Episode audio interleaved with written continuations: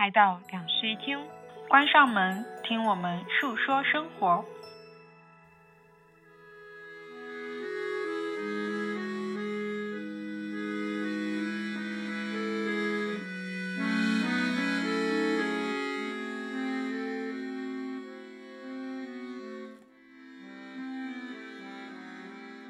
Hello，我是陈一日，我是 Sunny。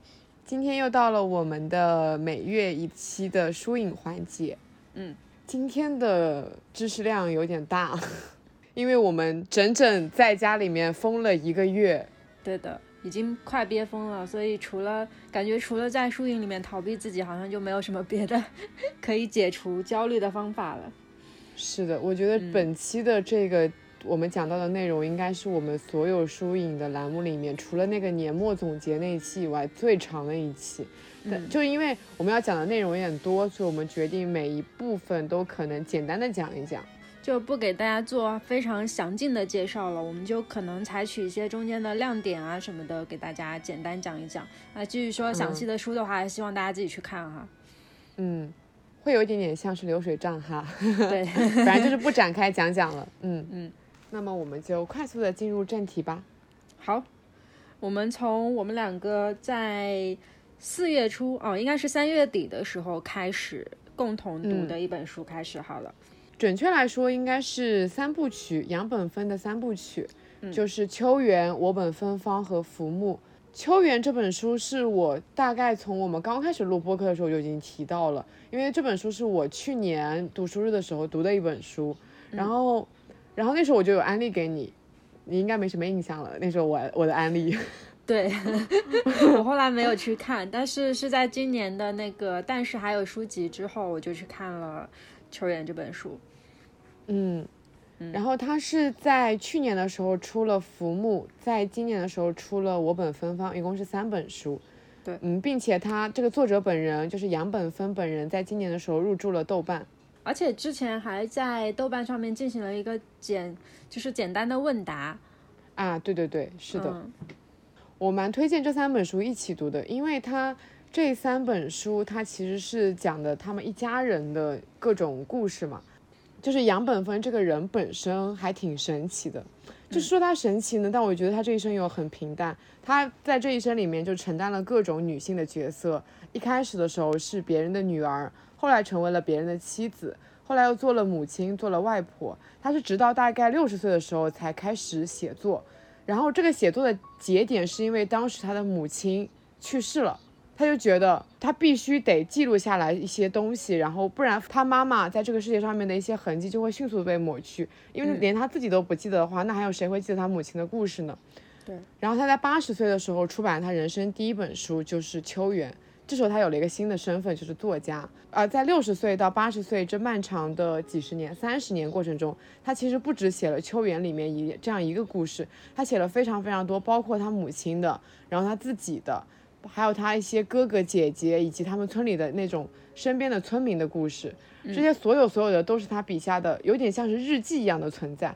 但是他不是很多不是以第一人称来写，很多是以第三人称的，就是一个旁观者的视角来写这些故事的。然后把这些故事汇总分类，就变成了《秋园》《我本芬芳》和《浮木》这三本书。《秋园》讲的是他母亲的一生，呃，《我本芬芳》是讲的是他本人长达六十年的婚姻故事，然后《浮木》则写的是。呃，我觉得浮木更像是一个补充的角度，就补充了他的故事也好，他母亲的故事也好，以及他就是时代里的一些。对，所以正常来说，看这个书的过程应该是先从秋园开始，然后到我本芬芳，再浮木。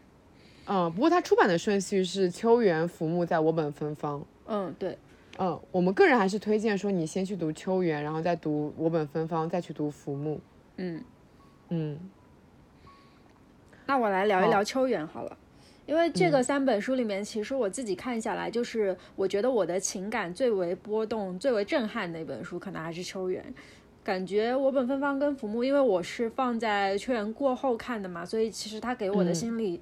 就是心里的那个激荡就没有秋园那么深，所以我前面在写读书笔记的时候也只写了秋园的。就是秋园这本书呢，它其实描绘的一个形象是离我非常非常遥远的一个形象。至少在之前，我在读秋园之前，我是没有怎么读过，就是五十到七呃五零到七零代那一代的女性的故事的。我印象当中应该是没有，就是我自己很少看这一部分文学，所以我在第一次读到它的时候就有点大受震撼，因为它其实是一个特别。平凡人的生活，它是一个平凡人在艰难岁月里面坚强求生的这么一个故事。嗯嗯，但是。呃，他的整个故事写出来是，其实是一个非常平的故事。就是给我的感受是，我自己在读完这一整个故事的时候，我再回过头去想，就会觉得啊，多么坎坷的一生。但是你要让我去咀嚼这个其中某一个阶段发生的小故事，或者某一个阶段那个时间线是什么，其实我是不记得的。就是有一种那种日剧的那种恬淡感，但他又不是那种恬淡，而是他的苦难都是一点点渗出的。对对对，就是他在描写苦难的时候，其实已经是，嗯，很平静的在去叙述这些事情了。他不会把他自己在写的时候都不会把这个苦难当回事儿。那你写出来的视角，其实大家也就不会真的去觉得他有多苦。所以我其实，在读的过程当中没有特别的情绪起伏吧，但是在读完之后，我后劲儿还是蛮强的这本书。他其实，在里面不断的在写死亡，比如说他的家里人，就他的父父辈那一辈的死亡，以及他，因为你知道，在那个时代里面，每一个女性她都会生很多小孩，那些小孩他们其实很多都是活不到长大的，所以他在不断的经历白发人送黑发人这件事情，但是每一件死亡他都写得很淡，不会让你感觉到你有很强烈的觉察觉到死亡这件事情真切在发生。对，就是他对自己离别的描述，其实都已经是很平静的那种描述了，就是过去了，已经过去了这种感觉。所以其实给到我的震撼，也没有说一下子可以把我拍在嗯某一个情感层面上面，但是他的回味是非常非常重的。我觉得像这种书，就是。很像活着，就是我之前在读书笔记里面写，它很像女性版活着，就是你在读的过程当中，其实没有什么特别大的波动，但是你读完之后后劲会非常非常的强。我觉得跟活着有一点点不一样的，嗯，就是活着它毕竟是一个故事嘛，然后它给我更大的感觉是它会有一个很重要的点，然后那个点是整本书的高潮，嗯，然后那个点是把那个人整个击垮的一个突破点，嗯，但是秋园。它不是一个故事，它是一个人真实的平淡的一生，所以它不是说你有某一个非常强烈的具体的点，然后来击垮这个人，来把这个人打败，嗯，而是他把人生中很多的痛苦都平铺直叙的给你讲述出来了，嗯嗯，也有高潮点吧。我自己在读到结局的时候，我觉得还是有一部分高潮点出来的，可能是临近结局的时候，女儿跟。母亲的连接会更加紧密，所以在那一阵子的阐述里面没有办法非常平静的去描述只属于他的故事，然后加入了自己的情感之后，其实那一段我就读得很悲伤。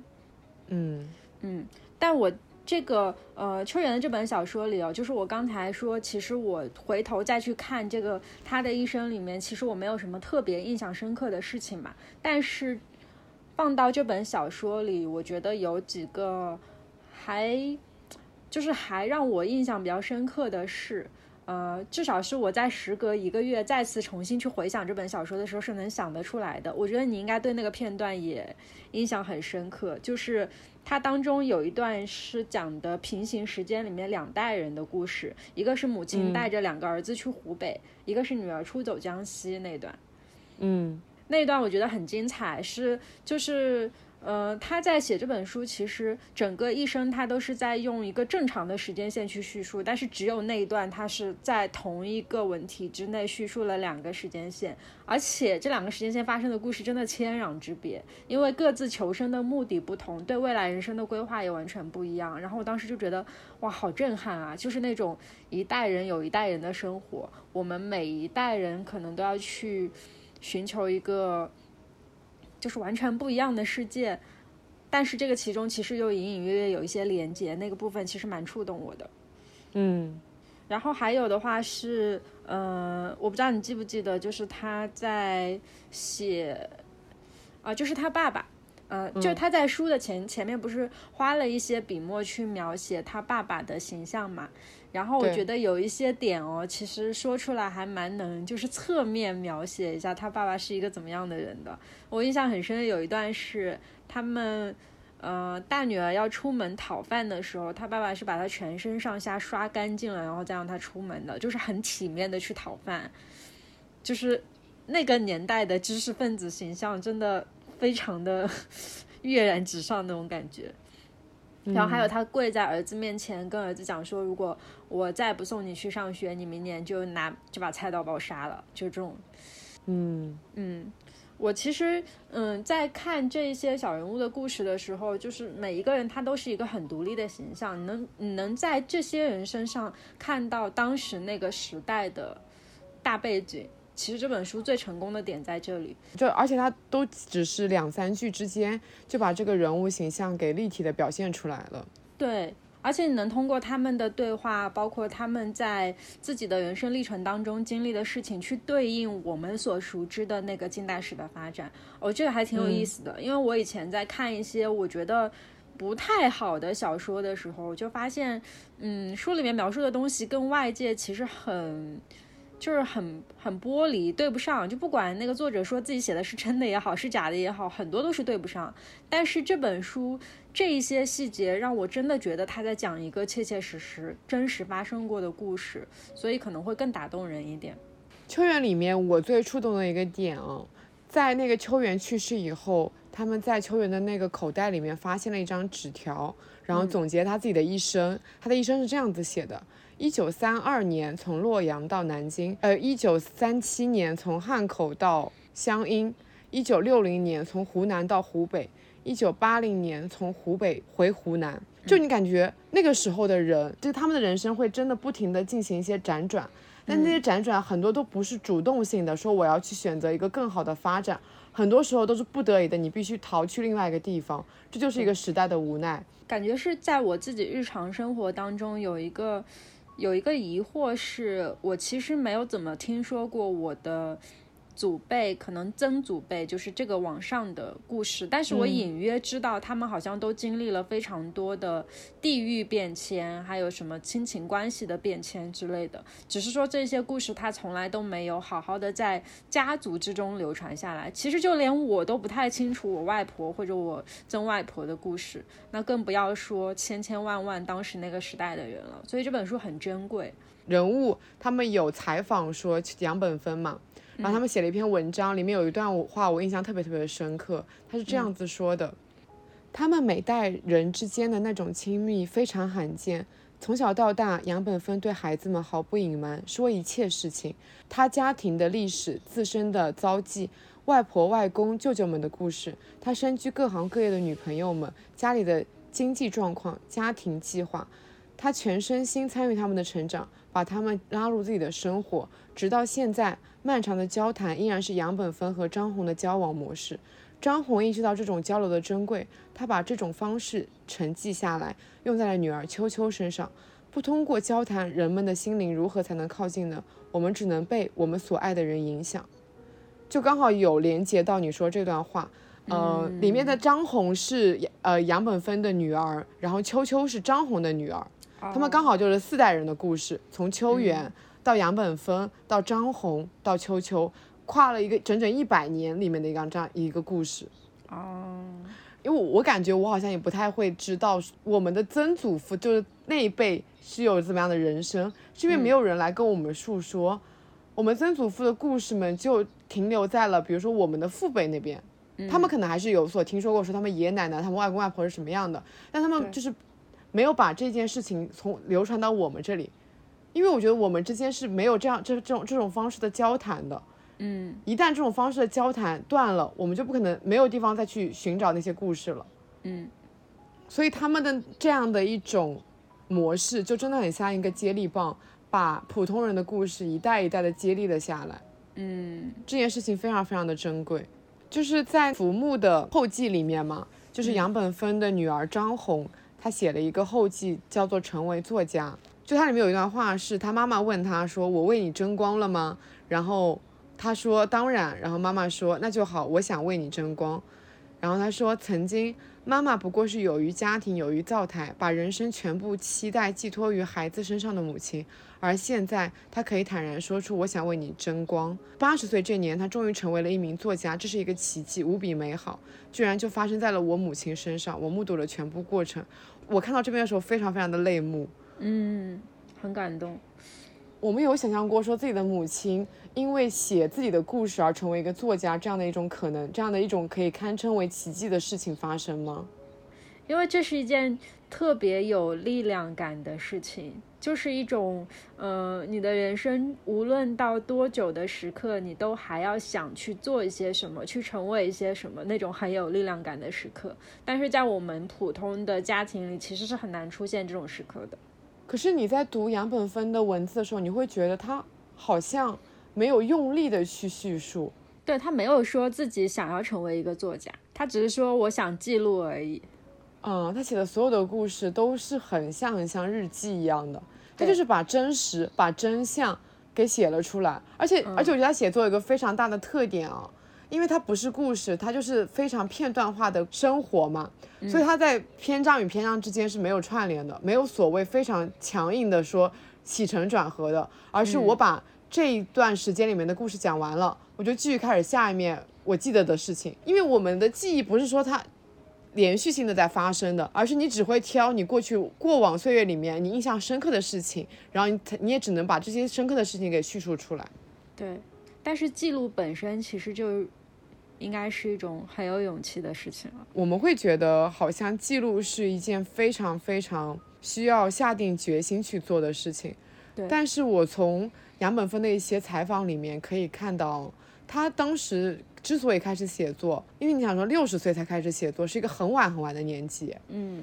然后他说，他之所以那时候开始写作，是因为他觉得六十岁他已经就是窥见了跟死亡的距离。那时候人就是处于一个比较想通的状态，已经能坦然的面对死亡了。嗯，然后觉得人生女儿那一辈，然后还有孙子孙女那一辈都已经长大成人了，他不需要去呃全身心的照顾他们了。他觉得人生已经没有什么所谓的目标跟方向了。只需要这样子每天一天一天的活下去。嗯，我记得史铁生他那时候不是在《我与地产》里面写过一句话，叫做“死是一件必然会到来的事情，不必急于求成”，就是这样一种心态，觉得反正有一天我最后的结局终点就是死亡，但是在那之前我还有什么事情想要做呢？就是想要去写作。他抱着这样子一个想法，然后就开始了这件事情。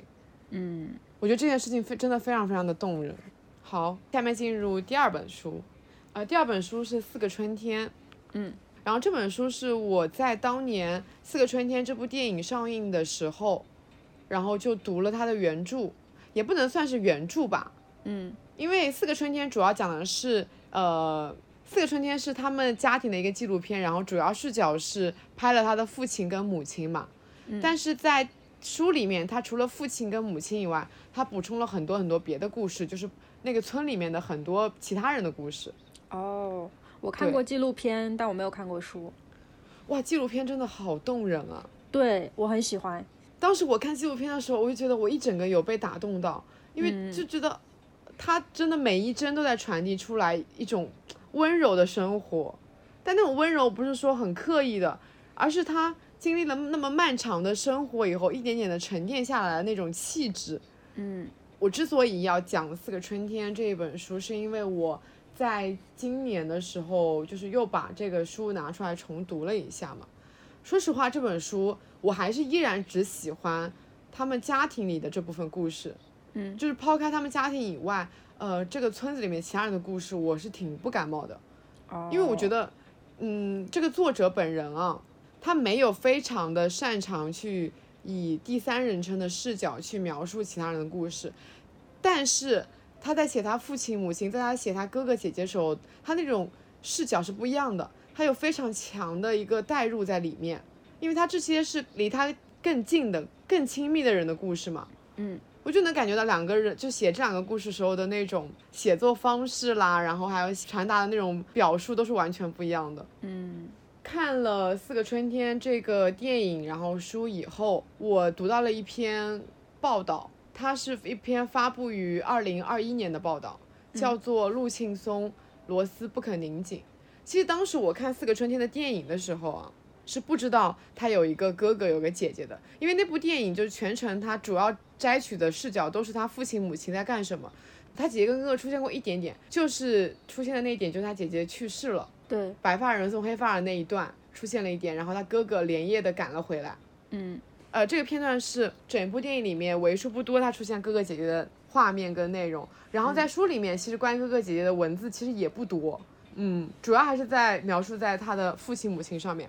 但是当我二零二一年的时候，我读到了陆庆松那篇采访的时候，我一整个有被震惊到。就是他哥哥呢，是一个可以说是天才吧。他哥哥十十岁的时候就已经被选拔进京了，成为了那种非常专业的音乐人才，读读读那个什么中央民族中央民族大学的预科班，十五岁就上了大学。那个年代十五岁上大学真的很了不起吧？嗯。就学了三年的小提琴跟两年的作曲，二十岁就已经大学毕业，然后进入了清华任教。后来就是带乐队上课、演出等等。但是他人生发现了一个转折，他二十五岁的时候离开了清华大学。后来往后几十年，他没有干过任何打工。离开清华以后，他干嘛呢？他就是他就靠着当那种乐器老师，就是当家教，然后赚一些零散的钱。赚了钱呢，就是会去买一些自己感兴趣的东西，比如说种种花。踢踢球、骑骑车、练练琴，他每一天的生活都非常非常的自由，想干任何自己想干的事情，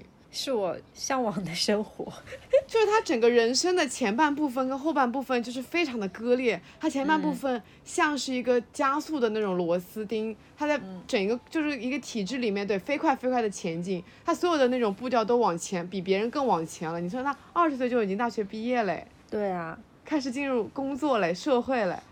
但是他往后的人生里面，就一下子把所有的步调全都慢了下来。嗯，就如果说他的往前的人生是一点五倍速的话，他后面的人生就变成了零点五倍速。我就觉得，哇，这家人怎么能这么神奇啊？哥哥是这样子一个人生，然后弟弟呢是年少时候非常非常的叛逆。弟弟就是这部片子的导演，也是这本书的作者。嗯，陆清义，他是年轻的时候非常的叛逆，然后后面因为受哥哥的影响。开始一步步的走到了人生正轨上面，就相当于哥哥他拉了他一把，然后他把把他慢慢带回了正轨。他开始成为了一个自纪录片导演，还拍下了爸爸妈妈那个故事。不管他在书里面，还有在他的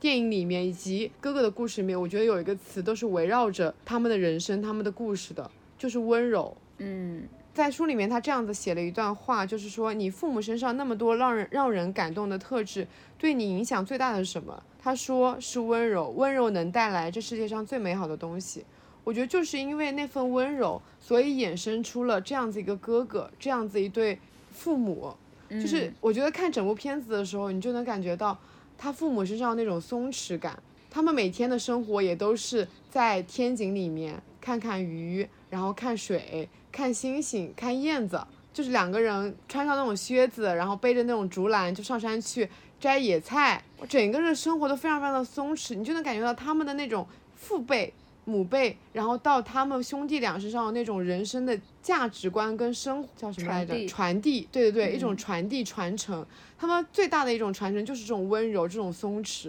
告诉他们，人生是不用着急的，就是可以慢慢来的。对，而且我觉得，嗯，他们这一对父母其实算是我觉得这一辈里面蛮少见的那种特别恩爱长情，并且又在生活当中有一点自己的生活小情趣的那种父母，其实很很难得的。就是在那个时代里面，因为所有人都呃琢磨于说我要去生活，我要去为后辈留下一点什么的时候，他们在生活的那种柴米油盐里面，就是把自己的日子过成诗。我当时看电影的时候很震惊，就是他父亲怎么会这么多乐器？一会儿跟他母亲在那边拉二胡，然后又一会儿在那边呃拉小提琴，然后还会弹钢琴，等等等等。就是因为有了这样一个父父亲，然后才会培养出来一个。能在二十岁就进入清华教教音乐系的一个儿子，对。然后在书里面，他其实有提到说，他父亲是一个好奇心非常非常旺盛的人，他就是所有的那种感兴趣的东西都想要去试一试，但是他都这些学的都没有很精，就只是入门，没有非常的钻研。就相当于是个兴趣广泛，但是没有没有在某一方面很强烈的去执着的追求什么，说一定要达到某个高度是没有的。书里面有一个补充的很好笑的，就是他妈妈的那个字写的很好嘛，嗯，但他父亲的字其实写的一般。想要跟他妈妈比嘛，就是有就开始偷偷的在每天就躲到房间里面去练字，然后还把他姐姐的卧室改造成他的书房，真的每天都很认真在那边练字，然后还会把字拿到那个母亲的面前说，你觉得我写的怎么样？然后他母亲就说，啊写的一般般吧，还需要继续练习。然后他又躲到房间里面去练习，就两个人生活的那种方式很可爱，嗯，然后他父亲就真的是一个对所有的事情都保持一种好奇心的人。不管是他是几岁的一个状态，你刚刚不是讲他们俩很恩爱嘛？嗯，然后在书里面他也有提到一点，说他们两个就是陆庆一说，他觉得他的父亲母亲是他人生中非常少见的会直截了当的表达爱意的人，有多么直接，就是他母亲会直接跟他父亲说爱啊爱啊什么的，就是我爱你啊，然后像什么什么之类的。这个在我们父辈里面是很少见的。嗯，就是越到了后面，好像就越难以表达爱意了。对，越熟悉就越难讲出口。嗯，所以我觉得这一点很很可爱，很珍贵。本来其实不想讲这本书的，因为它关于所有的东西都挺旧的，包括电影可能是电影是二零一九年的，书也是二零一九年的。嗯。然后关于这篇文章是二零二一年的，但因为之所以介绍这本书，是因为我今年重读了一遍，而且这本书如果放到下个月再介绍的话哦。就已经过了这个春天了，因为它叫四个春天，就很适合放在春天讲。对，对，还有一个原因是，他就是在这一篇就是陆庆松的文章后面，他还有个后续。陆庆松他是他往后的人生里面，不是一直都只靠教教什么钢琴课，拿一些零散的钱嘛，然后还住得很远。然后在那篇文章被发表了以后，得到了很多很多的关注嘛，然后人物就给的这个故事一个比较温柔的后续，就他们在。二零二二年的时候，举办了一场陆庆松的音乐会。嗯，他当时他是这样子写的：一个没有名气的人，在一个没有流量的时间段演奏没有点击率的古典音乐，在没有宣传的情况下，它本身会是一个没有波澜的平淡夜晚。但是发生在这天的一切，却最终抵达了超出想象的人群，激发出一种由心底散发的喜悦，像是一个小小的奇迹。那场音乐会我看了，就觉得他整个就是陆庆松，还有他整个表现都是很紧张的。他的人生应该是往后从来没有想过他会办一场这样的音乐会。在意气风发的时候，他如果说他按照他原本的那个路线这样走下去了的话，他就是会成为一个规规矩矩的一个音乐家，然后会办一个正常的音乐会，在那种大厅里面，然后有很多他的学生啦等等来参观。但他没有，就这样就决定了他可能人生以后再也不会拥有一场音乐会了。嗯。然后我觉得人物做这件事情，我觉得很难得，就是真的给了这个温柔一个延续的可能性。对。然后在这个音乐会后面还有关于陆庆义的采访，他一开口就哭了，觉得得到了特别好的反馈，他哥哥的人生好像又有了这样一个种新的可能性。嗯。然后在刚刚那段话里面不是有讲到奇迹嘛？我就觉得这个故事跟秋元他们那个家庭的故事很像，它都是有关于普通人的。关于普通人平淡的平凡的人生的，嗯，但是这些平淡平凡的人生就没有可述说性吗？我觉得是有的。当他们被述说的时候，被更多人被就是被越来越多人知晓的时候，他就好像就变成了一个奇迹一样的事情。对啊，因为被人关注到了嘛。我而且我们其实能够在他们所拍出来也好，写出来也好的这些平凡里面，能够找到我们人生更多的那种相似性。和共鸣，我觉得这个东西其实是很多艺术作品里面很难做到的一件事情，所以它才足够治愈我们。对，因为很多艺术作品它都是遥远的生活，对我们可能会有憧憬，会有向往，但我们不太会有代入感。嗯，所以我觉得这两这些作品都非常的难能可贵。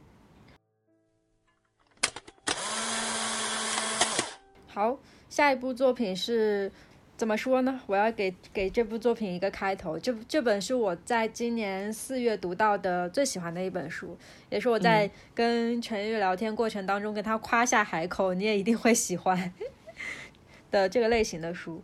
呃，佐藤春夫的《田园的忧郁》，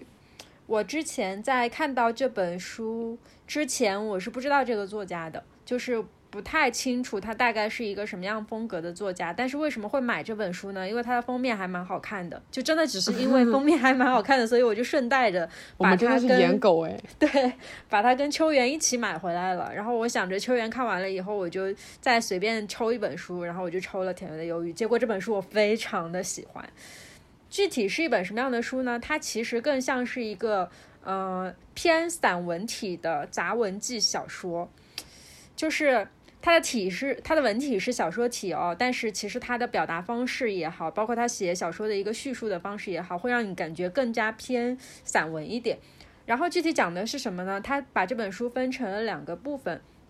第一个部分是田园的忧郁，说的是书里的主角，是一个郁郁寡欢的文学青年。然后呢，他为了逃避城市，就是逃避曾经自己不喜欢的工作还有生活，他就回到了乡村。然后呢，他想在乡村去获得一些创作源泉，但是呢，他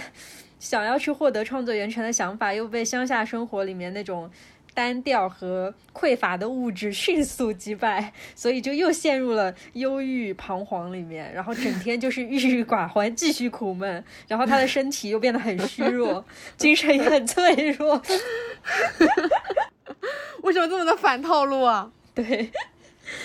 然后呢？呃，他还在乡下出现了一些幻觉，就是一些神神叨叨的这种幻觉，对景物的描写啊，对妻子啊，都会有这种幻觉。然后无奈之下呢，他就跟妻子商量说，要不我们搬回东京去吧。好，然后就迎来了我们这本书的第二个部分。第二个部分呢是城市的忧郁，也就讲的是他们又从田园搬回了城市。然后这个第二个部分呢，他其实，呃，搬回去之后。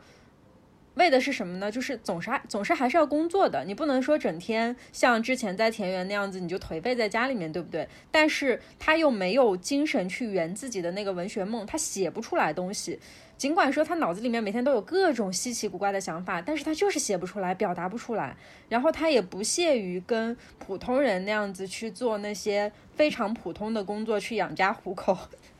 然后。这接下来的事情，我觉得就是大家应该也猜得出来，他的父母、他的妻子，包括他的岳父岳母，肯定都会给他施加一定的压力，对不对？就会告诉他说：“你这样不行，就是你这就是一个社会的废物。”你什么都不干，你整天躺在那里，对吧？谁知道你在想什么？然后就开始用各种不同的方式去对他施压，然后导致他原本崩溃的精神就更加崩溃、更加分裂了。他就明白说，这样的生活对于我自己来说，如果我再持续下去的话，无疑接下来就是毁灭，就是我可能就要走向死亡了，走向毁灭。所以他就尝试着又去改变了。然后，嗯，再重新去试图去写作，然后当记者啊什么的。但是最后的结局其实是一个非常普通的结局，就是，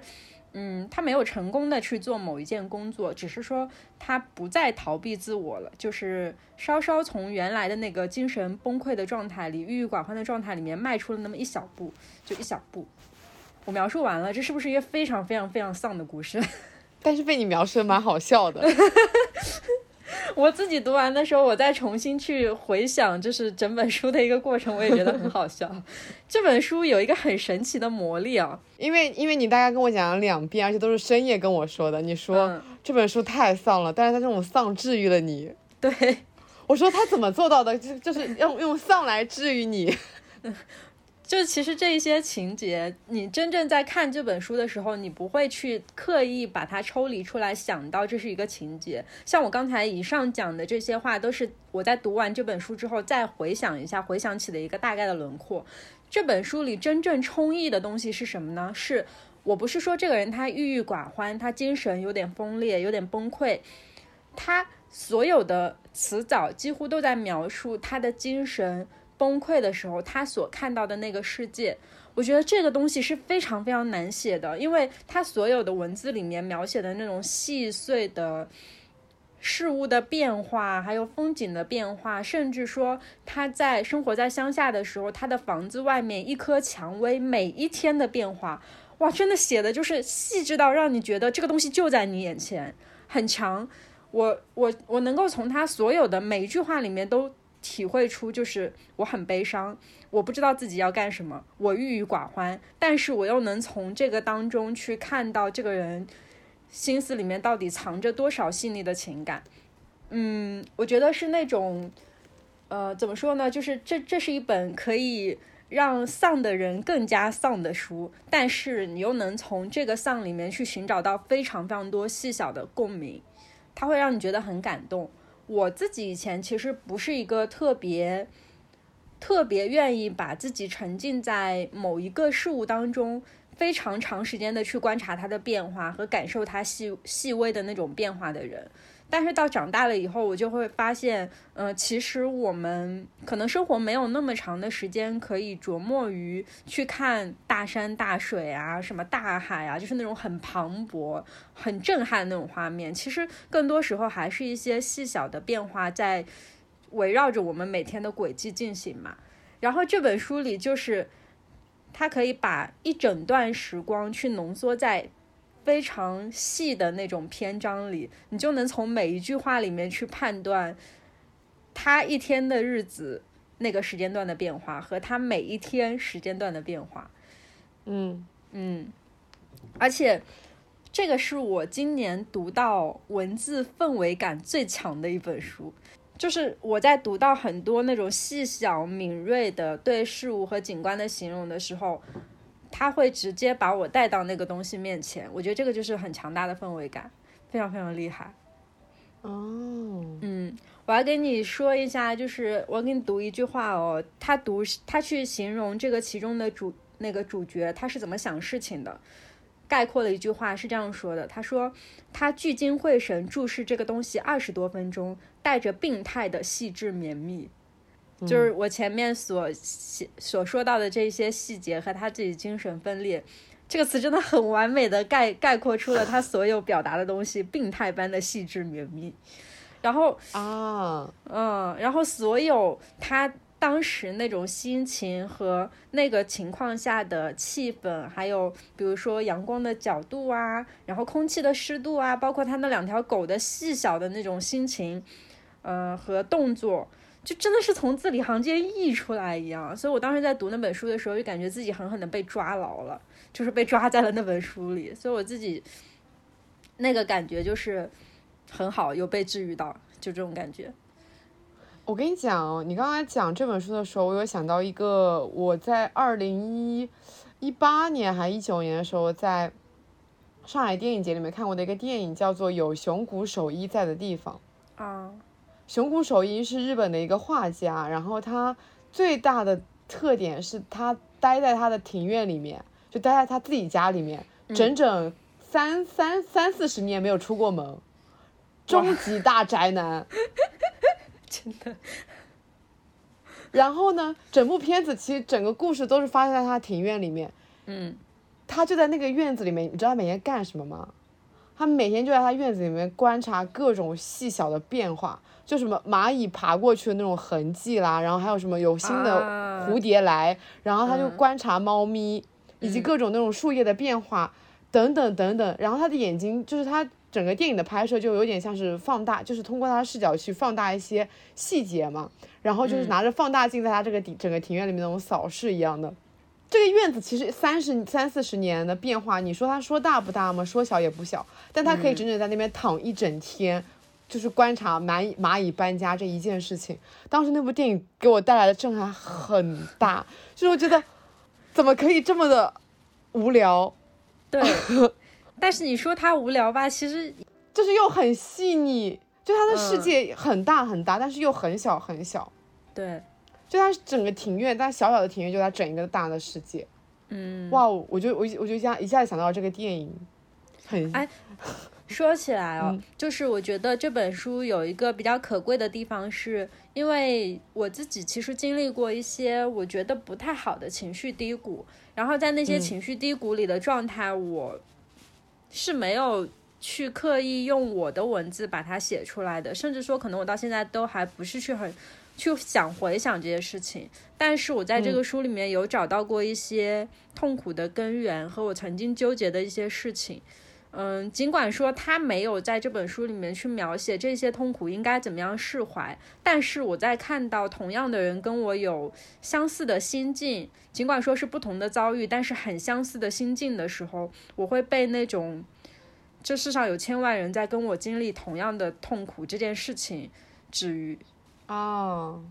对，所以我觉得还蛮可贵的。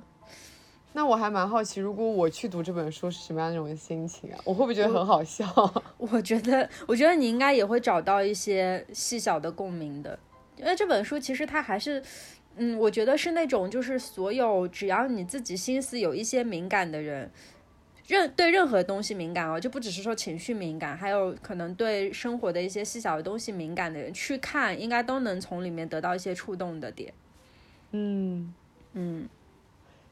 我下一个是安利一部我在四月看的最喜欢的一部剧，嗯，就是我对它的喜欢程度是它几乎每一集都让我有想哭的冲动，但他那种想哭的冲动不是说是那种正能量片子里面那种非常强烈的煽情，非常就一看就是那种想要弄你哭的那种煽情，嗯，他的他的所有的那种哭点都是很细腻、很绵密的那种点，小很小很细小的点，然后把我打动了。嗯，这部剧叫做《短剧开始了》，就是去年的一部剧，苏打苏打跟我有听说这部啊，我有听说，就是花束般的恋爱的男女主角演的一部电视剧，嗯，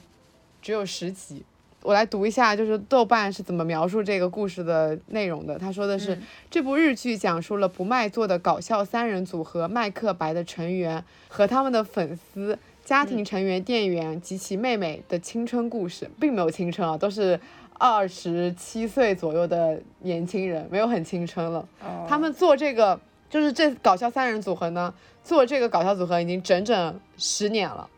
但是一事无成。十年过去了，就是来看他们演出的观众可能也就十个人以内，并且大概率的那种现场都是冷场，大家 get 不到他们的笑点。里面村花演的那个角色，家庭在那边打工嘛，嗯，他之所以来这边打工，就是有一种逃避的心态，是因为他之前有过一个非常失败的工作，就进入了一个很大的公司，但在那个公司里面受到了一些不公平的对待，然后就退出了那个公司。刚好那个时候呢，她的男朋友跟她提了分手。就同时面临了工作跟恋爱的不顺利，他就进入了一段很长很长时间的不振作，不振作到每天就是丢垃圾，然后躺在家里面一什么事情都不干，把垃圾就堆成一座山的那一种，非常非常的脏乱差，就有度过一个这么样一个混乱的时期，然后进入到了这个家庭餐厅里面来做一些不用费脑子的脑力劳动，嗯，然后他就在这个家庭餐厅里面碰到了这个不搞笑啊，不是不搞笑，是不卖座的搞笑三人组合，就是也不知道因为什么契机。就开始想要了解这个搞笑三人组合他们的一个背景，他花了整整一个礼拜，因为他们太不红了，他花了整整一个礼拜在各种网络资讯上面寻找，说这个到底是个什么什么组合，最终花了一个礼拜，然后终于在一个网址的角落里面找到了这个组合，叫做麦克白，嗯，抱着一种追星的心态，因为这个女主角是个做事情很认真的那种嘛。然后他就抱着一种追星的心态，把他们所有的那种采访啊、所有的视频啊，全都看了一遍。嗯嗯，也因此跟他们发生了一些交集。就这样的一个故事，这里面所有人都很不成功，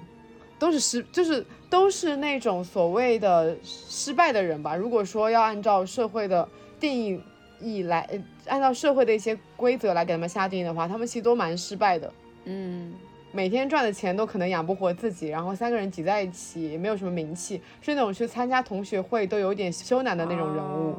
然后呢，这部剧在大概第一集的时候就抛出了一个点，他们当时在打算成就是成立组合的时候就有过一个约定，说如果我们十年了这个组合还没有大红的话，我们就解散吧。嗯，所以。在第一集的时候，他们就决定要解散了。整一个故事都是围绕着他们解散前，就是他们围绕着他们他们的梦想、他们的解散，然后来展开的。我发现日剧好喜欢写这种乐团或者是剧团的解散和那种，而且是不入流的什么小乐团之类的。那个四重奏也是，但是这才是人生的常态吧？对，成功的反而是凤毛麟角啊！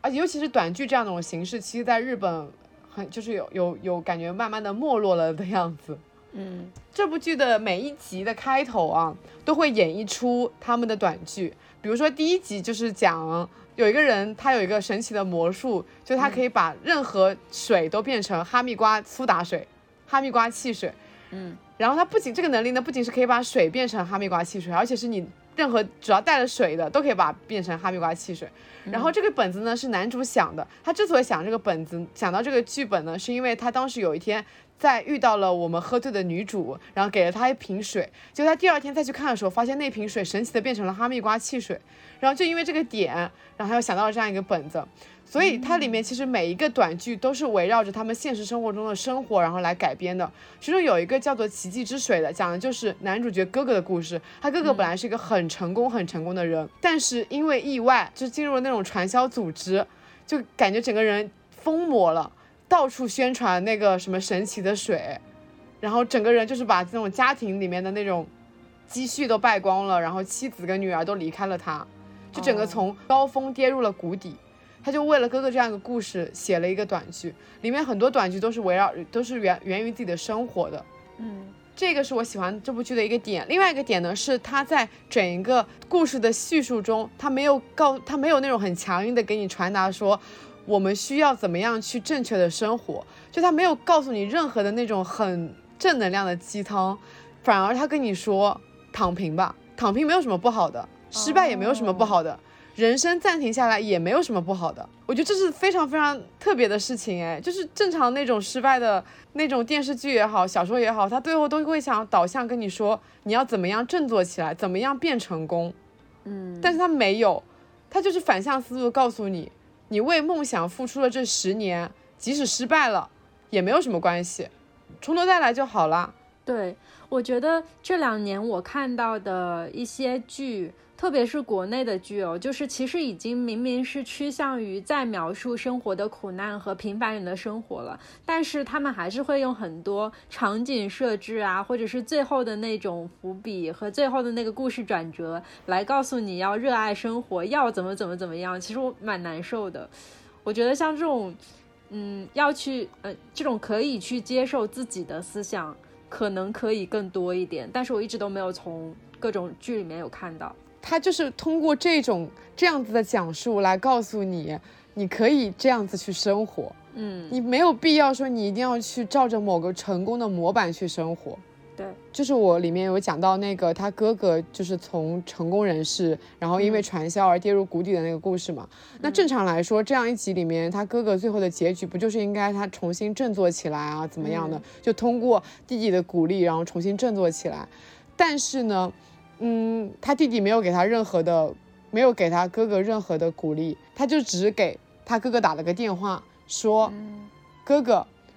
如果你想去做什么的话，就做什么吧。但是如果说你什么都不想做的话，也没有关系。”他是以这样一种非常温柔的方式跟他哥哥说：“你不管怎么样都没有关系。”但是他哥哥却从这样子的话里面去获得了能量，真的重新振作起来了。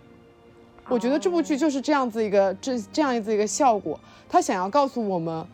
我们怎么样都没有关系，即使二十七岁了，就依然一事无成，对未来很迷茫，不知道自己未来人生状态会变得怎么样，就是没有自信，都没有关系，人生不顺利也没关系，努力了没有得到结果也没有关系，说着一些不想努力了，就是一就是很丧也没有关系，就他是通过一些很丧的那种生活来告诉我们，这样子是没有关系的，你不会因此而对自己产生那种愧疚感。就觉得我好像必须要去努力，这部剧就是放在我现在这种时刻来看啊，真的是力量感，我觉得是那种加倍的，因为我们现在的状态不就是有一点像是暂时暂停了下来嘛，然后即使再怎么乐观的人，在这种时刻都会有那么一种很无力的感觉，就是你不知道这的这个世界到底怎么了，不知道你的生活为什么突然就被按下了暂停键，然后看这部剧的时候，我就会觉得好像偶尔暂停一下也没有关系。承受不了，那就放弃啦，也没有关系啊。我感觉我们今天整个主色调就是被治愈，真的好苦啊！就是通过，就是通过电视剧，然后通过书来获得一些力量感。对，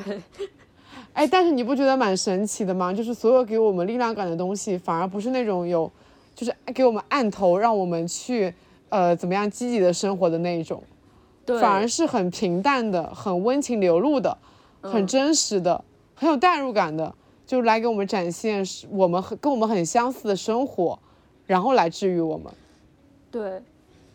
我接下来要讲的讲的书也是这种调调的。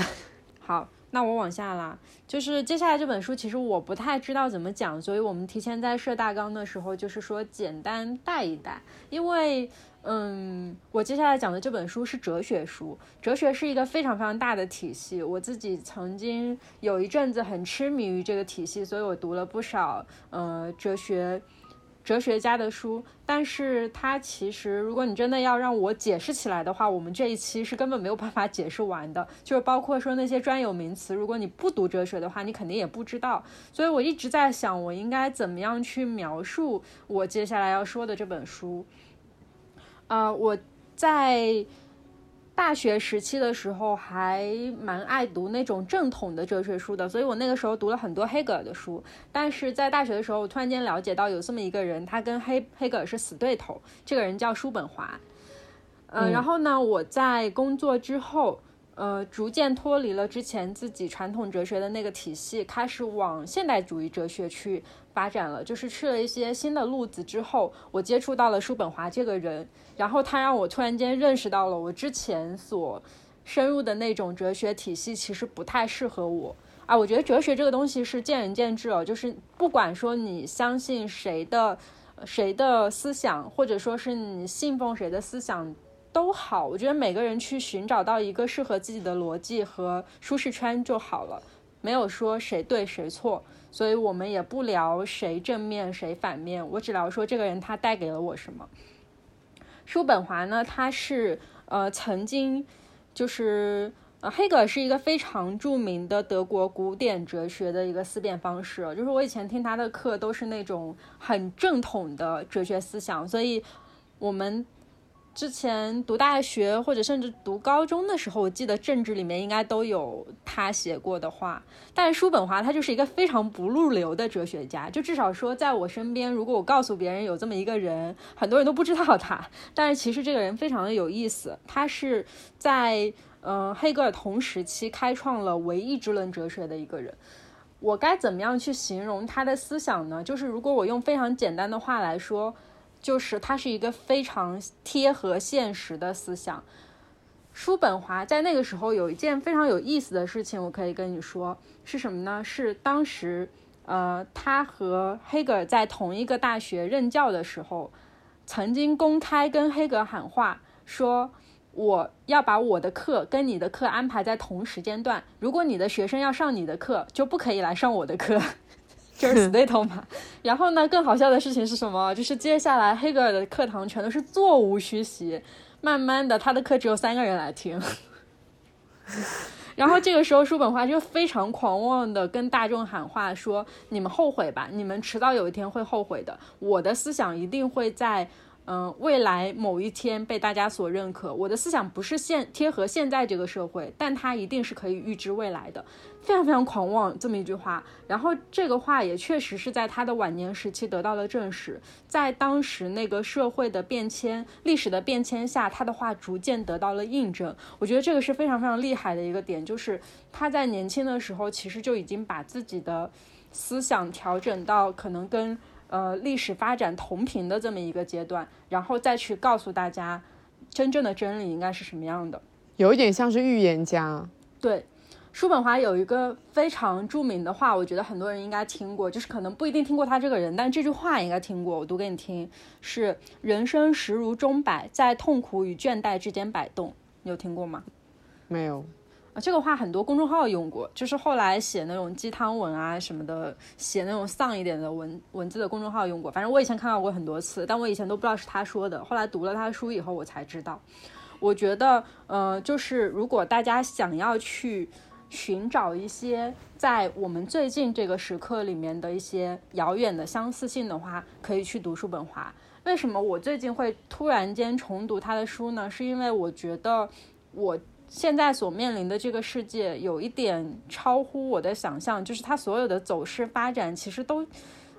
不像是我前几十年所熟知的那个世界，然后我就会觉得很陌生，所以我没有办法从其他书里面、其他文学作品里面找到自洽的一种方式，那我就只能又把自己塞回到哲学的世界里面去，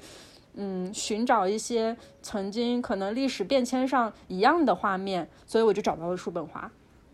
他。在他的在他的眼里哦，就是，嗯，我来找一句话好了。啊，就这本书，我我今天我最近读的这本书是那个叔本华美学随笔，但是大家如果要入门的话，可以先去看那个人生的智慧，就是他所有的书其实都。如果说是精华的话，应该是集中在人生智慧那一本里面的。然后我最近看的是一本随笔的书，里面写了一句话说：“不幸大体有两种，一种可能发生，一种不可避免。”是不是已经很丧了？就是到这个阶段，非常现实，非常痛苦。然后他后面说：“如果我们不想由于恐惧而失去人生所有的快乐，我们应该把前类不幸视为永远不会发生，把后者视为不会立即发生。”他跟其他的哲学家其实是完全不同的思路。所有的哲学家都在告诉你应该怎么样从你的现实当中去获取幸福，或者是获取人生的意义的时候，他在告诉你不需要有意义，没有关系。其实就跟你刚才讲的那个电视剧是一样的，就是真正治愈我的事情也是没关系的，就是这句话。嗯嗯。然后为什么我会推荐一些可能更年轻一点的，或者说是没有接触过哲学的人先去读叔本华呢？我跟你讲，叔本华是一个非常厉害的写作者。就是我以前读别的哲学家的书的时候，老觉得他们很高深，因为写的东西我看不懂。但是叔本华是一个他能够把人生的真理描述的非常简单明了的一个人，而且他很会用比喻，就是比喻其实是一个。能够让人很快速理解他在说什么的方式嘛？他很会用这个东西，就是写的那种浑然一体。然后你看他的书就觉得很流畅，不同年龄段也都可以看，并且你又能觉得写的东西很很有真理。所以当时叔本华，哎，是叔本华的文章有被纳入到课本里面，还是谁啊？是他吗？叔本华没有吧？哦，没有吗？哦，我知道他是因为。我们大学有一门课就叫美学课，然后我们的美学课老师很喜欢叔本华。嗯，那专业专业课的话，我估计会有到这个深度，但是好像现在的那种义务教育课本里应该是没有的，因为我以前完全不知道，我是后来才知道的。哦，嗯，原来如此。所以我今天就简单讲一讲它大概的一个体系，然后我也我比较建议最近在上海，如果实在是被关麻了的朋友，可以去看一下他的书。还蛮能被治愈的。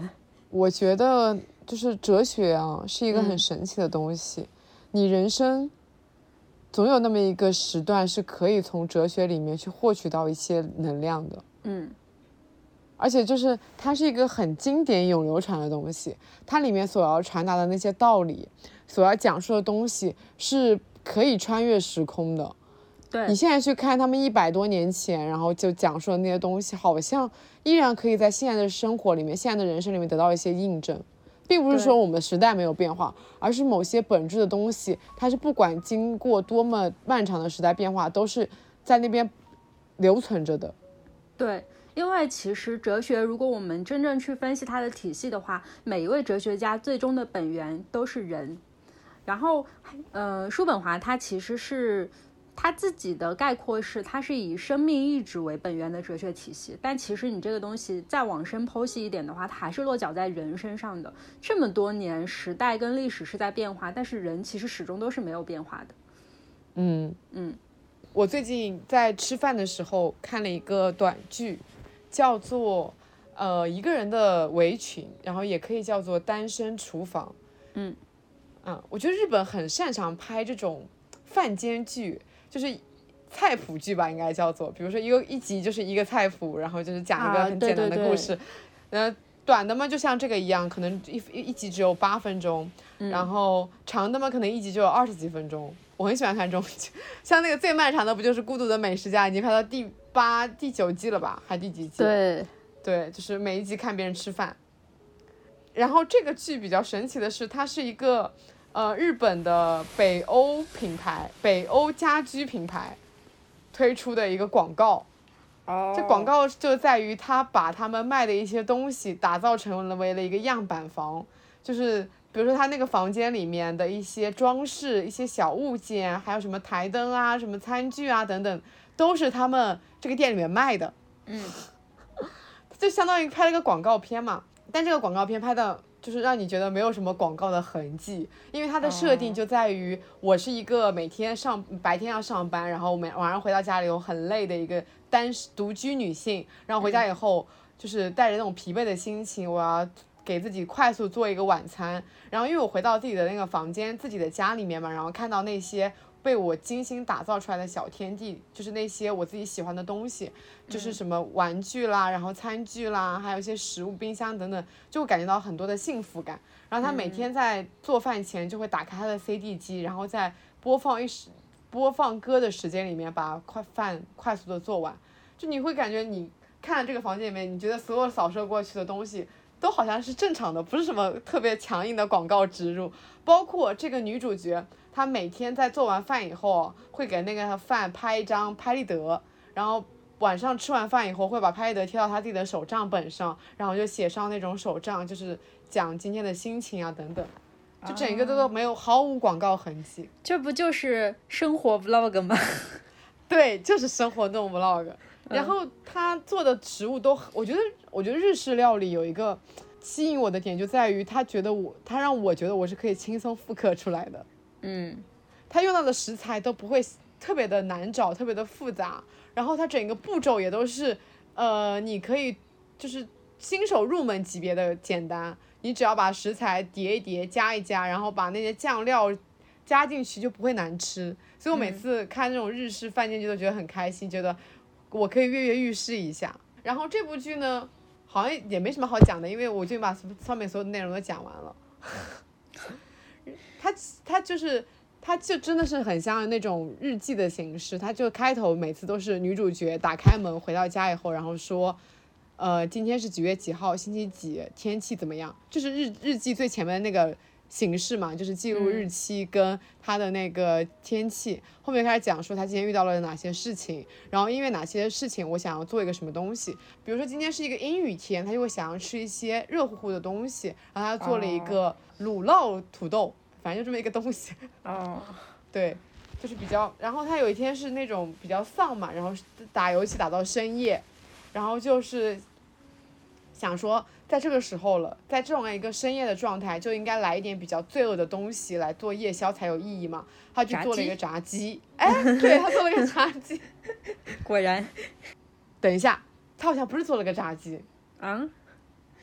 他做了一个番茄乌冬面，对他做了一个番茄乌冬面，但它上面加了巨量的芝士。哦，嗯，可以。但他有他他有一集做了炸鸡，但做炸鸡的心情就不一样了。做炸鸡的心情是。虽然想吃炸鸡了，但是我想要尽量减少这个罪恶感，所以呢，他就选用了鸡胸肉来做炸鸡。好，对，就是你能感觉到，这就是那种普通的二十代的呃打工女性，然后独打工独居女性的那种，应该还蛮温馨的。这就是我真实的生活啊，有点像是小森林的城市版。对对对。然后一共，他现在目前一共是。拍了三季，然后每一季是四集，一共十二集，加在一起可能也就不到一百二十分钟，就是是一个很轻松的饭间剧。嗯嗯，我大概每次吃饭会看两集。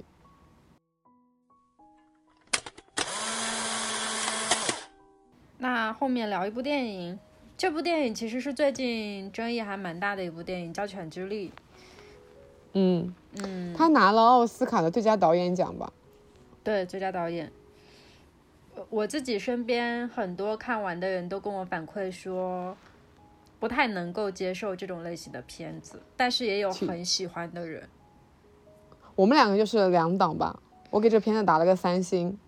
嗯，我我还好哎，我我没有说啊，我觉得我对这部电影的评价相相对来说有一点极端，因为我喜欢的点是。美学那个点不是故事情节那个点，故事情节也有，但是没有说非常喜欢，就还好。嗯，我自己是非常重视电影的结构和画面美学的人，所以再烂的片子，就是一旦说它的画面很美的话，我都绝对不会给他打低分。嗯，我觉得这个这个这个导演其实就是那种很会运用光影和画面去表达情感的人。我觉得这个导演他的最大的特点是他真的很细腻，对，嗯，他的画面美学哦，我之前有搜集到一个评价，我觉得非常的中肯，说的是克制而富有张力的画面美学，绝了绝了绝了！人们是不是都很喜欢这种矛盾跟反差感啊？就是又既要又要。对，这才能满足我。嗯你又得丧又得治愈我才行。有一个很简单的形容，就是你在这个电影里面任何时刻解一帧，它都可以成为海报。嗯，是美的，我承认它美。嗯，好，那我们接下来开始讲情节，可以开始 battle 一下了。你觉得不好的点在哪里啊？它的文本故事性太弱了，故事性很弱吗？我觉得还好哎。很弱哎，就是包括我呃这个这这个整一个，首先这个片子啊，我以为它只是难进入而已，就可能前面二十分钟我都有点魂不守舍吧。嗯，它真的前面很难很难很难进入，就是很慢很慢很慢。我以为只是前面二十分钟，因为很多片子我能理解前面二十分钟就是得慢慢来，但我没想到它居然一个小时过去了还是这样子的节奏，因为它这片子有两个小时，前面一一个前面一半都是给我这种怎么形容呢？它就有点像是，比如说我晚上躺在那边睡觉，然后有一只蚊子在我耳边不停的嗡嗡嗡嗡嗡嗡嗡嗡嗡嗡嗡嗡嗡嗡嗡嗡了一个小时，我杀不死它，我必须得忍受着它，但是我又就是忽略不了这种感觉。我觉得它的配乐是这样的，但是它情节也没有说到这种程度吧。我的点是，配乐还挺美，挺好听的，我觉得。啊，真的吗？我觉得 是配乐嗡嗡嗡嗡嗡那种感觉。啊，我觉得配乐还挺好的。我我觉得在那个就是它的很多情节，虽然说慢，但是其实蛮经得起推敲的，因为它里面真的含了大量的隐喻，也不是隐喻吧，就是他在通过那个画面去描述一些东西，这种感觉。哦，真的吗？是吗？真真的啊，就是我给你讲几个我很喜欢的细节好了，就每一个人的那种细节。嗯，我们主角，呃，主角叫菲尔嘛，本尼迪克特演的。对对对对对，本尼迪克特，我觉得太绝了，因为他是一个非常英伦的人，很难去想象他演这么一个邋遢的牛仔大哥，就是整个反差感很强。就我我一开始觉得他怎么能演，嗯嗯，但是居然演的很好很好，演技真的非常的绝。对。我就光看着他这张脸，我都能坚持下来啊！好，我继续说，就是，嗯，他这个里面他隐藏秘密的一些表现手法，首先是在前几章里面，他的那个牛仔身份其实非常的反差嘛，跟他自己内心里面真实的那个形象其实是很反差的，就是特别粗犷的那种生活习惯，然后，嗯，不爱干净，然后也。很大大咧咧啊什么的，然后还会去欺负那个小男孩，就说他你不像个男的，就是这种话，其实就是那种大汉的形象。但是画面一转，转到他在湖边沐浴的那个画面，就是一个非常强烈的对比反差，一下子就会让人觉得哦，他有什么秘密，就这种感觉。嗯，而且在池塘旁边沐浴的那个画面哦。哎呀，真的拍的怎么说呢？很欲，是这个词吧？很欲。它里面最欲的那一段是他拿着他爱人的那个毛巾，然后丝巾，然后在那边用那个丝巾抚过自己身体的每一寸皮肤，然后在那边自慰吧，应该是。对，真的就想说绝了，不愧是女性导演，绝了，真的。就很反差，然后当那个画面一出来之后，后面所有的东西其实都变得顺理成章了。就是呃，墓堆里面的画报啊，还有他地下室里面藏着那些写着名字的旧物啊什么的，一下子就整个故事线就顺起来了。所以我在前面的时候其实是觉得不知所云的。你为什么要跟我讲牧场上面发生的这样一个故事？你为什么要琢磨于去描述这么一群就是老爷们儿，然后也没什么起伏的故事？但是从那一刻开始，秘密揭开开始。我感觉他就开始在推动了呀，所以我没有觉得非常平，其实还好。可是我会觉得他在前面用了太多的篇幅跟去描述他这样子一个就是外在的性外在的表现，哎。你不觉得？但是他前面的那些篇幅里面也在引入别的人耶，就是因为这个片子应该是，我记得应该是有五个章节，每每个章节里面叙述的主角其实都是不太一样的嘛，所以为了去凸显出别的人，他就要去在前面埋很长的伏笔。那个男生也是，那个小男孩的性格反差跟菲尔的性格反差其实是同步出现的。对，反向的。们俩是反向的，就是菲尔他是表现在于他的外在是很粗犷的，但他内心其实很细腻，他藏了很多的秘密。但是那个男孩则是表现他的外表是非常非常纤细的，但他其实内心很狠。他从第一次来到这个牧场以后，他就抓了一只小兔子，结果呢，别人都以为他那小兔子是抓来觉得它很可爱，然后想养的，下一秒钟他居然就在房间里面把它给解剖了。对，他的整个反差感也是很强的。就是其实就是跟菲尔反着来的，而且他在后半过程里面其实是见证菲尔的秘密这么一个揭开的人物。然后包括最后发生的那桩谋杀案，你会，其实我觉得这个故事真正的高潮点在最后，哎，就是菲尔死的那那个瞬间。哦，那段的音乐其实也挺急促的。嗯，就是你会有一种哦，原来前面那么长时间是在说这个啊的 感觉，哎，可是我会觉得它的结尾结局还挺潦草的。很潦草吗？我觉得很很嗯好的已经把前面该解释的东西都解释清楚啦。没有哎，不得不说，就是我我会觉得他这个结局还挺潦草的，就是因为其实他谋杀的那条线，我觉得是在讲 Rose 的故事，就是那个呃菲尔的嫂嫂嫂的故事。其实这个故事啊、是这样子的，我来给大家简单说一下，就是呃菲尔的哥哥是牧场主嘛，然后他看上了餐厅的餐厅的一个女人，就是这个男孩的妈妈，然后呢就跟他结婚了，但是菲尔一直看不上他，所以他们两个就一直会有矛盾，主要是菲尔会去刺激这个女人，然后就就以各种阴阳怪气的手段去刺激她，比如说，嗯、这个女人她会弹钢琴嘛，但是菲尔他就他是什么什么音乐大学毕业的来着？我记得耶鲁艺术啊，耶鲁大学，反正就是一个很厉害的大学的音乐专业的那个毕业生，然后就很会弹，所以他就在那个女人弹钢琴的时候，旁边弹奏自己的乐器，就羞辱她，就每天阴阳怪气她。然后这个这个妈妈的行为就是。她的精神就慢慢的在发生变化嘛，那其实儿子也是能感受出来的，所以他就策划了一个非常缜密的谋杀案，他决定要把菲尔杀了。嗯，所以他其实谋杀案那条线，我觉得是在写是在圆他妈妈的事情。我跟你讲这个故事呢，我觉得是合理的，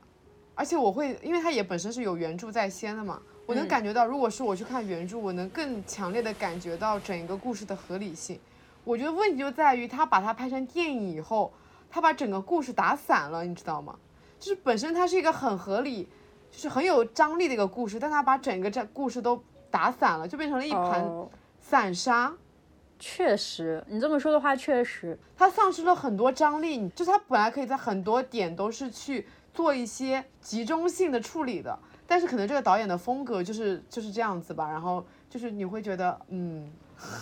对，因为是这样的，就是我在看电影的过程当中，其实我是没有办法概括出我刚才说的那个几条线的，但是我在看完之后反应过来，我才能大概回想出那几条线在讲什么，是这样子。但我觉得可能这个是导演风格的问题，我我蛮能接受这种事情的，就还好，嗯。因为很多科幻片都是这么讲讲故事的。哦嗯，OK，嗯，不过里面的那两位就是男主啊，我觉得演的都很好，对，演技非常棒。嗯，他有很多的细节在表演他内心的孤独。哎，菲尔他之所以对那个嫂嫂这么的，不是嫂嫂，人家是弟弟，哎，他那个是他弟弟，怎么会是嫂子啊？嗯，你为什么刚刚说的嫂子啊？哦，是弟弟啊，对不起，我以为是哥哥。我现在、我还现在还一直是以为是哥哥，那就是弟媳。对，对，就是菲尔一直对他弟媳非常的，就是一直欺负他呢，是因为菲尔本身是一个很孤独的人，然后这个嗯女人她抢走了他唯一的亲人，对，所以他才这么对他这么的命。但是呢，另外一个那个男孩之所以下了最后的那一个凶杀，也是为了保护自己爱的人，大家都是为了爱的人啊。嗯，只是为了爱，然后最后的结果非常的不一样，采取的手段也很不一样。嗯，嗯，总的来说，这这这部电影应该就是爱的人很爱，无感的人很无感的一部电影吧。对，哎说起来，这部电影的名字叫《犬之力》，嗯，然后它关于这个电影的名字，就是因为它后面他打开了一本书，那个其实是圣经，然后里面有讲到说，狗其实在圣经里面是代表肮脏的一种事物，一种生物。嗯，啊、所以其实是要把狗驱逐出去，所以才叫犬之力。我不知道大家是喜欢这部电影还是怎么的，反正我是一般。可以再讲一讲，说今年拿了奥斯卡最佳影片的那部电电影，不就是《监监听女孩》嘛？嗯，相比之下，我会更喜欢《监听女孩》一点。但是说实话，《监听女孩》拿奥斯卡金最佳影片是真的，我觉得没有人能想到吧？好离谱。太离谱了吧！就是首先不讲这个故事怎么样吧，因为它是一个一比一复刻、一比一、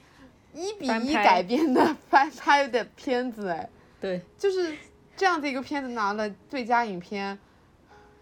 原片的导演要气死了吧？确实。是吧？我会觉得，嗯。但这部片子我觉得是有一些亮点的，但这些都我们两个我们两个能感觉出来的亮点，其实应该也是大家能感觉出来亮点。但那些亮点都是原片里面本身就有的。对，比如说这部片子里面，我印象就这个这个讲《监听女孩》讲个什么样的故事呢？这个电影呢，主要它是聚焦在了一个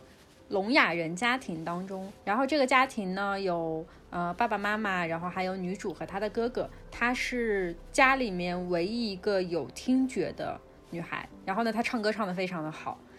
基本上就是围绕这么一条线展开的哦，就是嗯，后面的具体细节呢，是一方面是他需要去帮他的父母打理家里的捕鱼的生意，然后他们家里这个捕鱼的生意也在不同的政策变化当中变幻莫测嘛，然后家里也有遭遇到过。嗯，不太好的时候，但是后面也有重新复起的时候。只是他们这个对外交流的核心人物都是我们故事的女主角，但是呢，对，因为他是唯一一个拥有听觉、拥有说话的能力。对，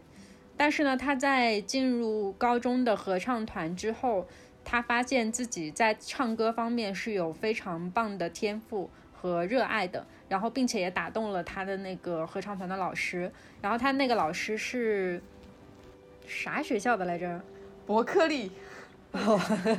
知名的音乐大学。对对对，他老师是伯克利毕业的，然后就跟他讲说，你应该去伯克利读书，你有这个天赋。然后这个老师就呃想要去给他上那种私教课，可以这么说吧，私教课。嗯 嗯，但是到最后呢，他因为要去上大学嘛，所以他必须得在照顾他的家庭和呃他的梦想当中去选择一个，所以这个时候其实就面对了家里的矛盾和自己梦想的矛盾，然后呃也是在选择的这个过程当中不断纠结，最后家族成全了他的梦想，然后大圆满结局，大概其实就是这么一个亲情向的故事。没错，这个故事就是有起有伏，有开头，有有那个中间的转折，有最后的结尾，整一个都是意料之中的故事。对对对，而包括且就前面剧本的设定就是聋哑 vs 那个音乐，这两个本身就是很矛盾、很对立的事情。对，我觉得总结来说就是一部非常心灵鸡汤的电影。哎，对，就是很正能量、很积极的一部片子，嗯，很政治正确的一部片子。对对这两年是不是奥斯卡都在选这种？对我感觉越来越多了，而且特别是那个动画片部分从那一年的绿皮书开始，啊，真的那一年绿皮书不是也是非常政治正确吗？对，但这部片子里面有我很喜欢的一个点啊，嗯，就是他在参加那个伯克利大学的面试的时候，他一开始的时候是很紧张的，然后甚至有一点发挥失常。嗯，但是后来他的爸爸妈妈还有他哥哥偷偷溜进了那个面试的教室，他看到他们以后，就是一下子恢复了信心，然后他就是一边唱，因为他唱歌的时候，他爸爸妈妈是完全听不到他在唱什么的。嗯也就是他中间有一个镜头，就是他中间在那个学校里面表演的时候，那个镜头很妙的一点就是他在上面唱歌，但是镜头一转，整一个视听都变成了静音，那个静音是故意的、特意的。嗯。他为了他就是模拟了他爸爸妈妈眼中的世界，爸爸眼他他爸爸妈妈还有他哥哥眼中就是没有任何声音，只有眼前的画面在动，以及身边的人的反应是怎么样的，身边有人在哭，有人在笑，但对对于他们来说，这一切都非常非常的有距离感，他们不知道自己应该处于什么样的一个环境，就只能跟着别人去做，别人鼓掌他们就鼓掌，那一段可能延续了可能两分钟吧，那一段我觉得很妙，嗯，但是这这一段也呼应到了后面，到伯克利正式演出的时候，他看到爸爸妈妈以后，他就是一边唱歌，然后一边用手语去表演，去传达的，歌里面对歌词的内容。我哇，我那一刻觉得，你有没有觉得就是哑语啊？他在配合上他唱歌的时候，竟然很像一种舞蹈，哎，嗯，对，对吧？他就是真的很像一种我在台上一边唱歌一边跳舞的感觉。那一刻觉得特别打动我。我全片最喜欢的那个片段是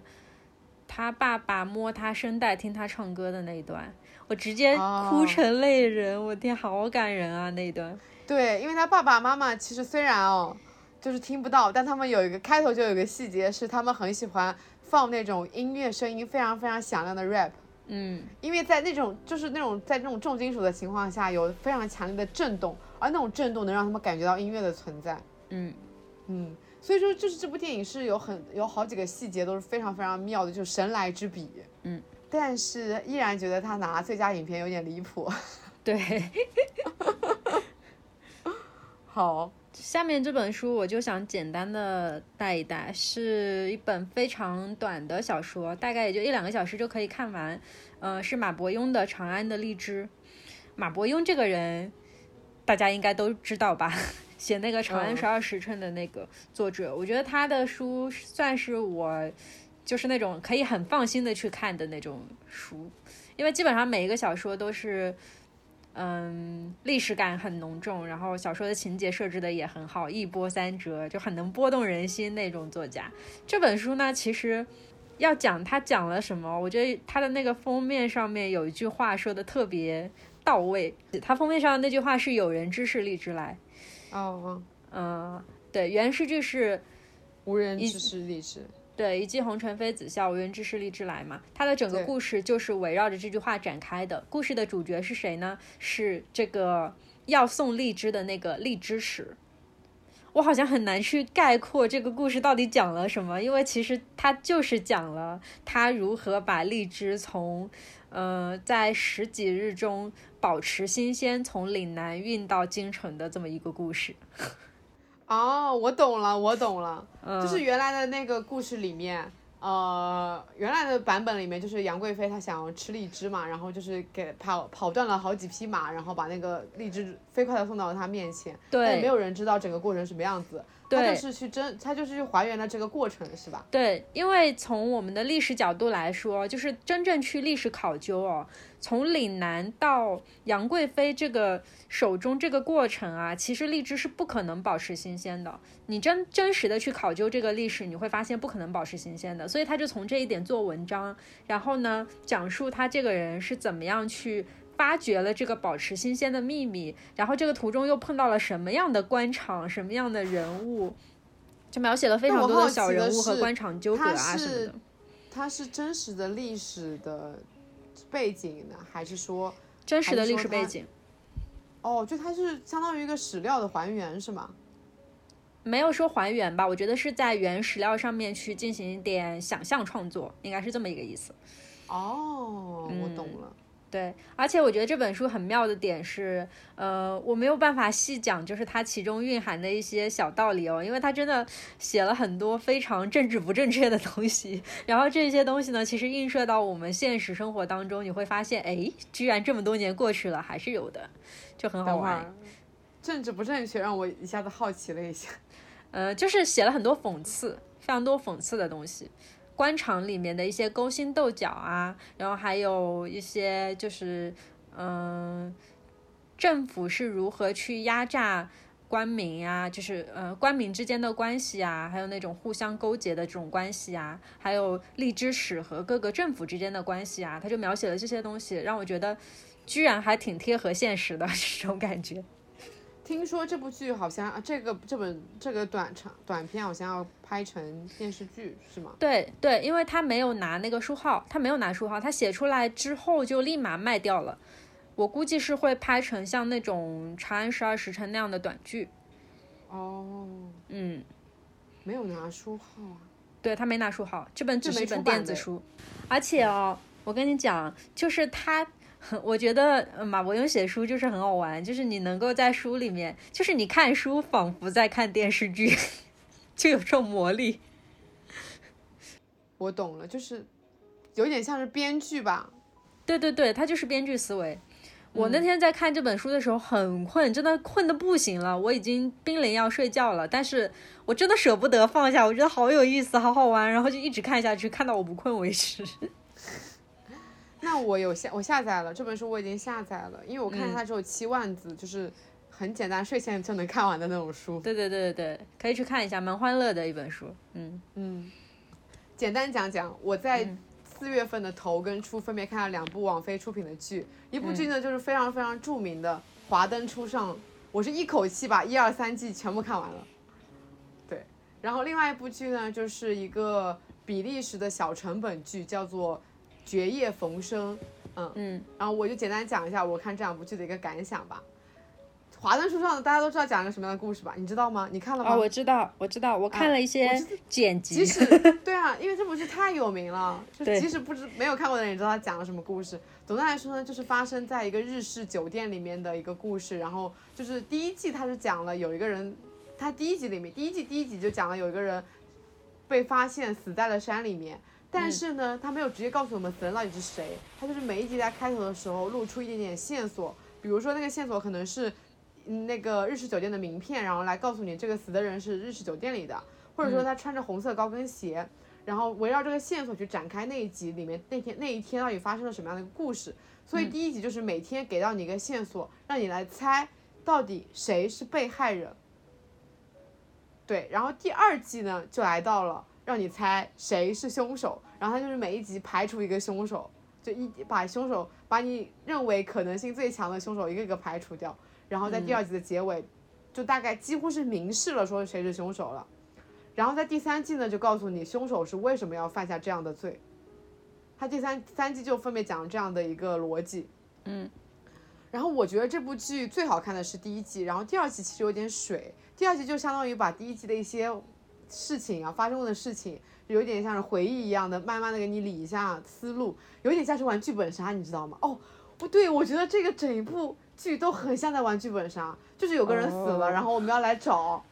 谁是凶手，然后每个人都有犯罪嫌疑，真的是每一个人都有想杀他的想法，以及跟他有矛盾、有有冲突，并且就是有杀人动机，然后你要一步步来排除这个 那个时间线，而且最妙的就是。在排除时间线的时候，你发现那个被害人很忙，他在死的那个晚上，不停的接触了每一个有可能的人，就是你先接触了这个 A，然后后面过了十一个小时又接触了 B，然后又接触了 C，在死前就是这跟每个人都发生了接触，是不是超像剧本杀？我看的时候觉得，哇，这个也太，真的每个人都有动机，每个人都跟他有交互，嗯，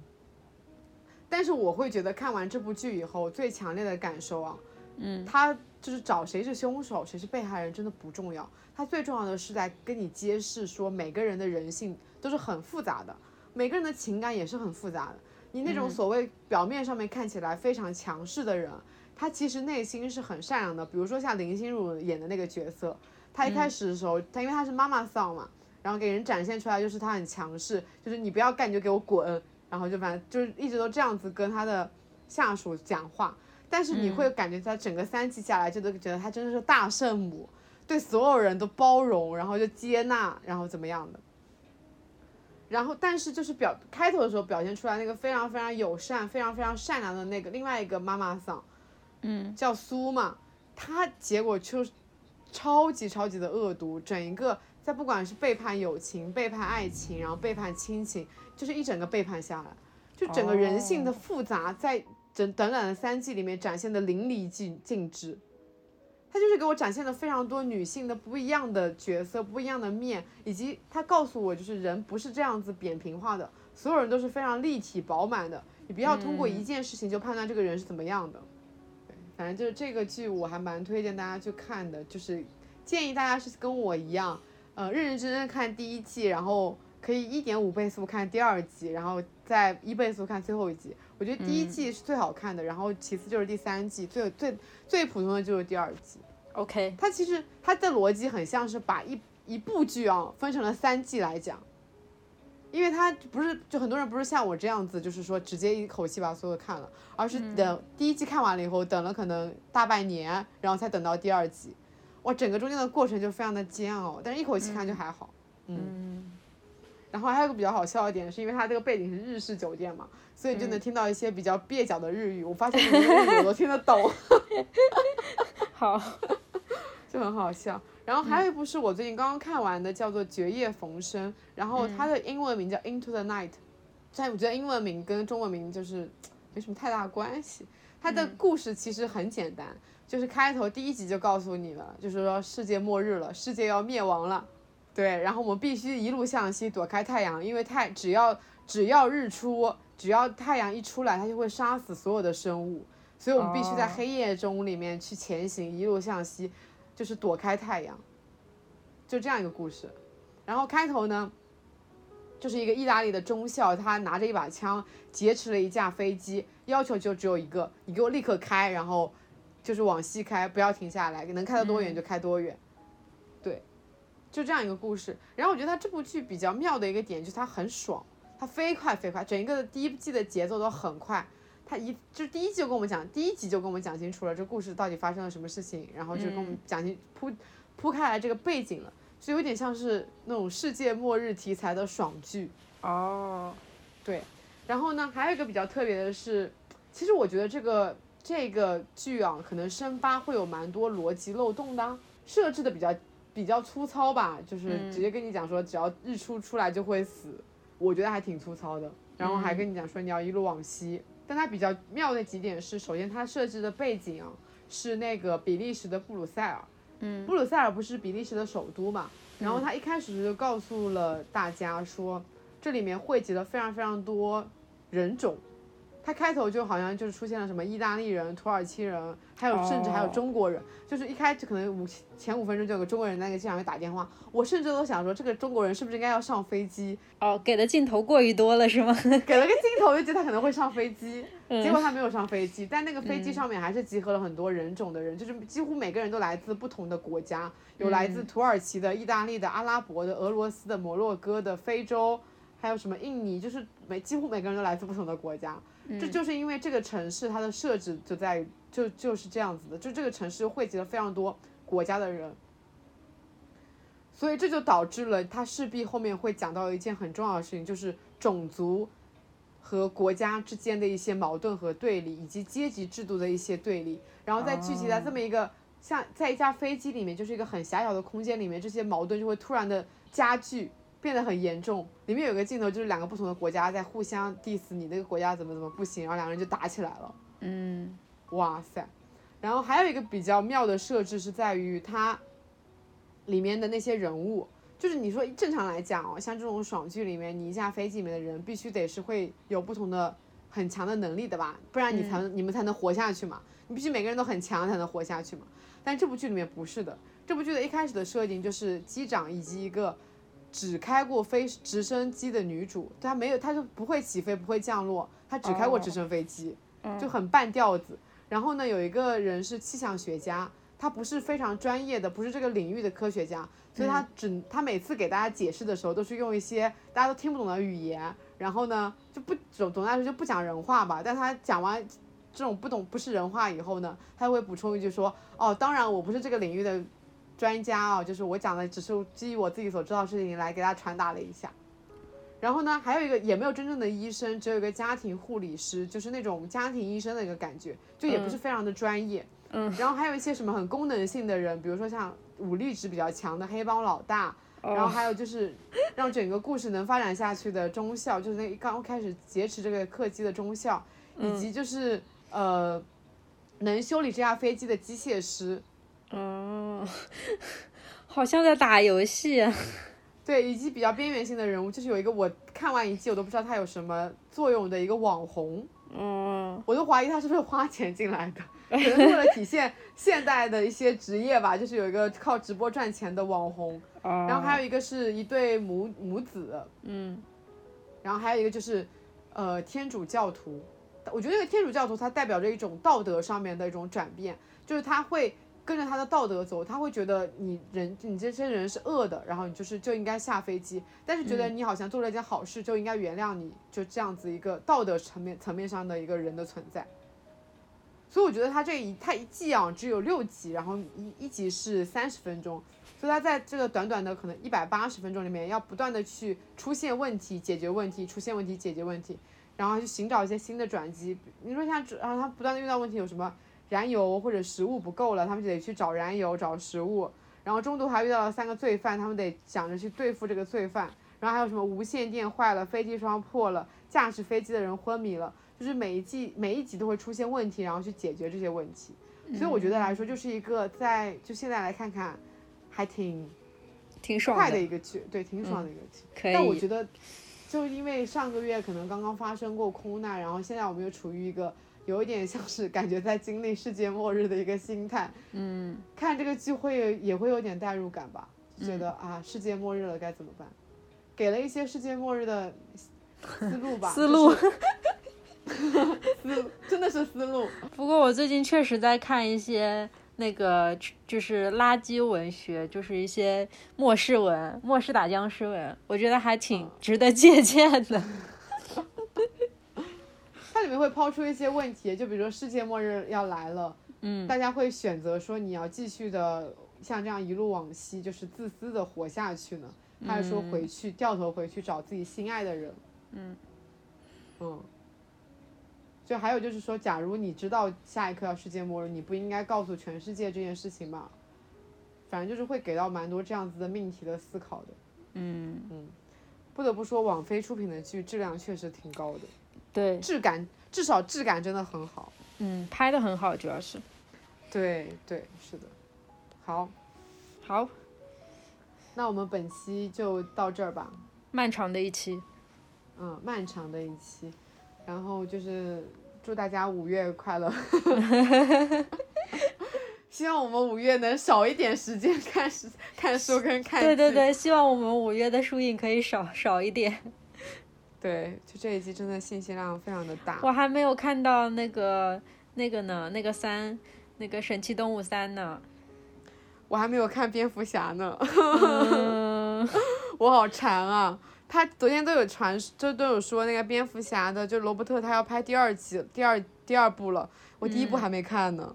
我当时真的觉得，就是他们当时有说这两部片子都有延长到五月中旬，就是在电影院上映嘛。嗯。结果都我现在都不根本不知道五月中旬电影院会不会开。对。但是又觉得这些片子在家里面就是用非大荧幕来看，其实会损失很多视听效果。对，没有那个氛围感，no。真的，我就觉得这部这种电影就是为了电影院而存在的，嗯，所以就是有一种不想，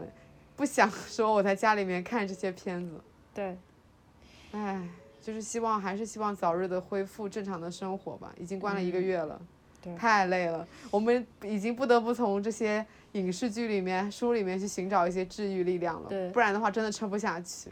我已经是从疯狂看这些比较正经的书，转到疯狂看垃圾文学的类型了。那我是反复在这之间弹跳，好。看一会儿就是觉得有治愈的东西，然后一会儿又去无脑的 看一会儿垃圾的东西，麻了麻了，就是让让自己的心情有一些缓解吧，通过这样的方式。嗯，唉，累了，麻了。好，希望大家能听完我们这期播客以后，能获得一点点力量。嗯嗯，对，好，那我们这一期就到此结束吧。好，我们下期再见，拜拜。欢迎在小宇宙、喜马拉雅、汽水、网易云、苹果 Podcast 订阅两室一厅。如果你喜欢这期节目，可以在评论区与我们互动。感谢收听，晚安。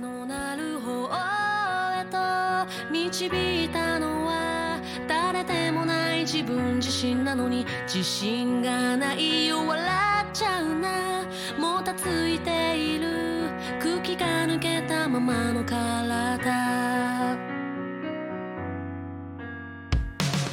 走れど走れど続く